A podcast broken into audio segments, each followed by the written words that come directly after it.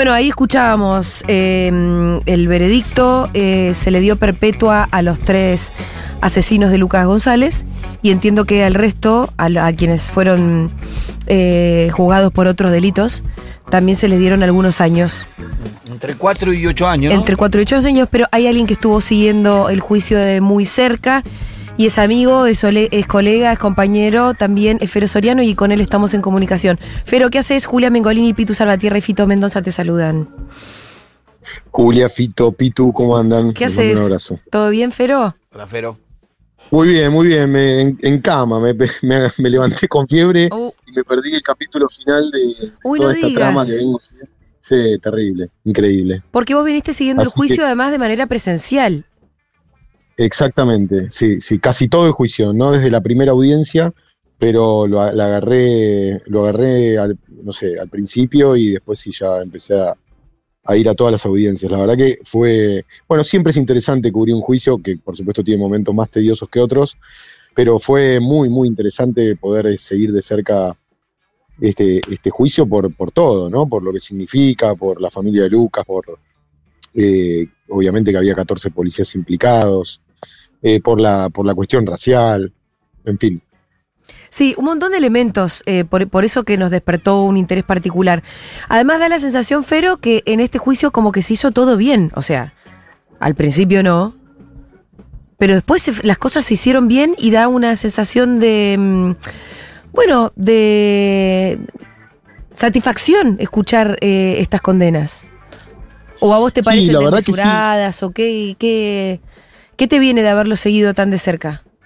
No, me parece que, me parece que está bien, me parece incluso que las absoluciones están bien. Hay Ajá. cinco absoluciones. Bueno, contanos Recién- ese detalle porque recién lo conté, la verdad que muy mal, espe- esperando que me las contaras vos mejor. Bueno, bueno, hay eh, nueve condenados, tres a perpetua, seis a entre ocho y cuatro años. Ahora, si querés, te doy esos detalles. Y, y hay cinco absueltos. Cinco policías absueltos. De los, de los cinco hay un comisario, hay uno que es uno de los que llegó y le puso las esposas a uno de los chicos amigos de Lucas sobrevivientes. Hay otro que acompañó a Lucas en la ambulancia, que es uno de los que dio hoy sus últimas. Casi todos los que dieron sus últimas palabras hoy fueron absueltos, excepto Cuevas, Ajá. que es el que rompió el, el silencio, la, la humertad, Sí, y reveló, y reveló la trama de encubrimiento, es Claro. decir, contó quién plantó el arma, cómo fue, cómo lo hicieron, quiénes, quiénes participaron de esa, de esa cosa tan oscura, ¿no? Y después hay eh, eh, un condenado que es Sebastián Baidón, que era el chofer de Cuevas, eh, que fue condenado a ocho años.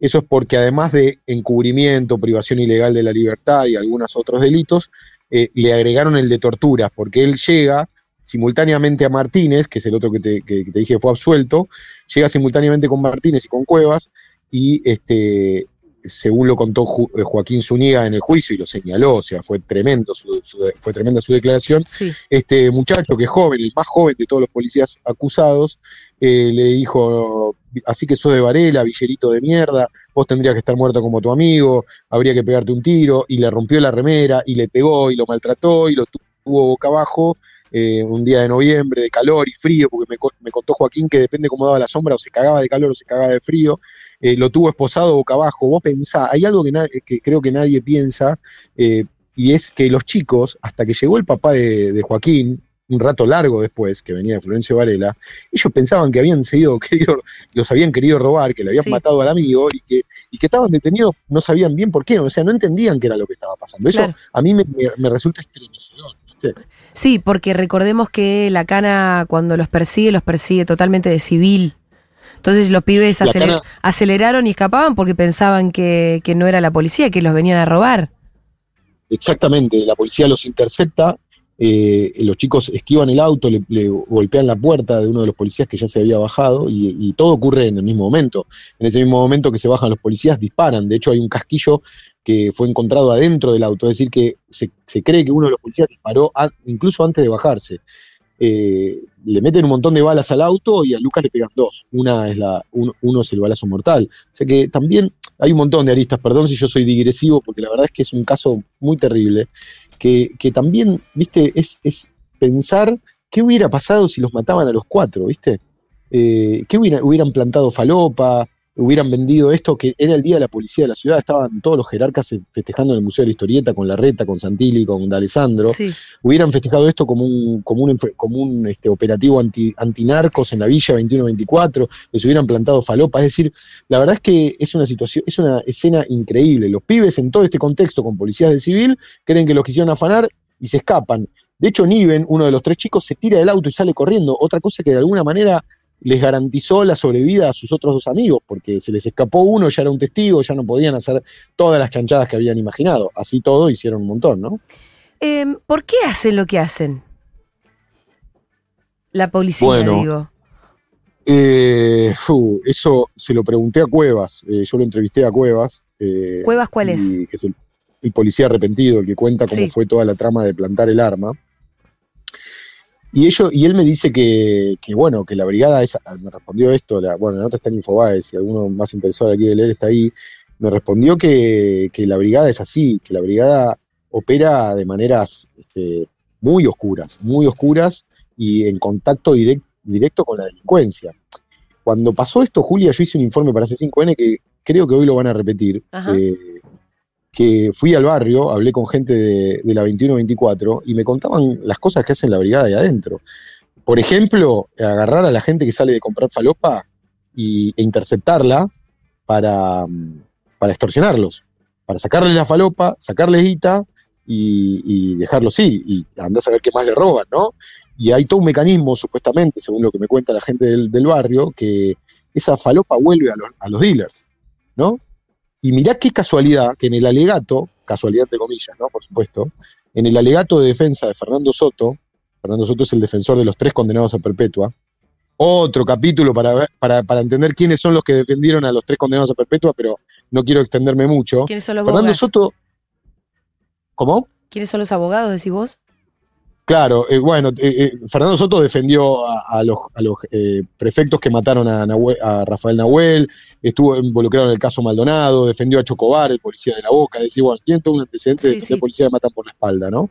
él intentó justificar la acción de los policías como lo correcto, diciendo que ellos estaban investigando a un dealer que vive supuestamente de nombre Teo, que vive al lado de la cancha donde entran los pibes, y que entonces creyeron que estos pibes habían salido a comprar marihuana y por eso los interceptaron, como si eso justificara que los maten. Sí. ¿No? O sea, es, todo un delirio, todo. Cómo opera la brigada, eh, los argumentos de defensa, la impunidad con la que se manejó la brigada, las comunicaciones que ustedes habrán escuchado, ¿no? Que un comisario le dice a otro, hagan todo para limpiar esto, hagan lo que tengan que hacer, le voló el frasco, ¿no? Una cosa, un desprecio también por la vida, la verdad que un asco, ¿no? No me em, parece casual que, los tres condenados a perpetua hoy no hayan usado el, derecho que tienen a sus palabras finales, ¿no? Son policías de la ciudad y qué, ¿cuál fue el posicionamiento en este tiempo y después de la sentencia, si es que hay alguno, de sus jefes eh, políticos que vendría a ser, bueno, ahora la reta? Eh, bueno, hasta donde vi, hoy la reta no se expresó, eh, no sé si lo, lo habrá hecho. No recuerdo si lo hizo antes, tengo la sensación de que sí, pero no estoy seguro pero sí jugó un papel importante Marcelo de Alessandro, ¿sabes? Porque Marcelo de Alessandro declaró como testigo, Marcelo de Alessandro era, el ministro de Seguridad y Justicia en ese exactamente, de la ciudad. Era, o sea, el responsable político de la policía de la ciudad. Que tuvo que pedir licencia después del viajecito al sur, ¿no? Para dar todo un panorama. Eh, exactamente, exactamente. Tiene todo, tanto un lado muy turbio. Pero en este caso hay que decir, y, de hecho lo, rescata hasta Dalbón, ¿no? El abogado de las víctimas. Hay que decir que su declaración como testigo en el juicio fue importante porque él dijo, por un lado, que los policías este, actuaron con, eh, podrían haber, tenían balizas y señalamientos que los identificaban en el auto, en el baúl, que tendrían que haber estado identificados. Y por el otro lado dijo que si bien había una investigación judicial de, una red de narcotráfico, de venta de drogas en la villa, no ameritaba que ellos estuvieran en ese lugar en ese momento por orden de la justicia. No había una orden de la justicia para hacer eso. Cosa que se pasó por el culo, perdón, Soto cuando hizo su alegato, porque, porque dijo otra cosa completamente diferente. Pero el aporte de Alessandro fue muy importante, la verdad, para, para terminar de confirmar que no había un operativo de drogas y, que los tipos podrían haber actuado identificándose. Bien, eh, bueno, Fero, muchas gracias por el reporte. ¿Hay alguna otra cosa de las que, a vos te llamen en particular la atención o se va a apelar? ¿E-, ¿Esto sigue? Sí, sigue por, por varios caminos. Por un lado, sí, obviamente los abogados de Isasi, Nieva y Cuevas van a apelar. Creo que, creo que no le van a dar lugar a la apelación. Eh, sigue con la investigación del jefe de la policía de la ciudad, Gabriel Berard, Ajá. por declaraciones que hizo hoy uno de los imputados, que finalmente fue absuelto, y por la el alegato de su hermana, que fue su abogada, que dijo que en febrero del 2022, en una reunión que tuvieron los familiares de los policías con Berard, le dijo, sabemos que algunos de sus familiares son inocentes, pero no podemos hacer nada porque este es un crimen político. Así que la justicia ordenó investigar al jefe de la policía. Esto puede escalar hasta el jefe de la policía, el jefe y su jefe de la policía. De hecho, hoy el tribunal lo dijo. Incorporaban como prueba, como testimonio, lo que habían dicho eh, en las últimas palabras y pidió investigar. Sigue con él, sigue con un, de- un policía detenido. El jefe de la policía, este, estamos diciendo. Sigue, sigue con él. Estamos hablando, sigue Que con él, sigue con otro policía En todo este detenido. que- juicio no fue investigado, pero se abre una investigación para él. Exactamente, se abre una investigación para él. Y después hay otra cosa importante del, del veredicto de hoy, que es, eh, por primera vez, si no me equivoco, en la historia judicial, haber condenado a estos tipos por un crimen por odio racial. Eso Claro, es muy grosso, claro. muy, muy grosso. Y además le pidieron al gobierno de la ciudad que reconozcan a los chicos y a las familias, a sus padres, como víctimas de un hecho de violencia institucional. Y eso también me parece muy importante, Sí, por supuesto, porque van dejando antecedentes, ¿no? Por supuesto. Por supuesto, y lo del odio racial Sí. está muy bueno porque hay ahí una cosa muy, muy pesada con los negros, con los marrones, con los pobres, con los villeros. ¿Eh? Eh, Pitu Y el, está ahí. trato lo de, de- y el lo- trato de la policía para con las clases populares.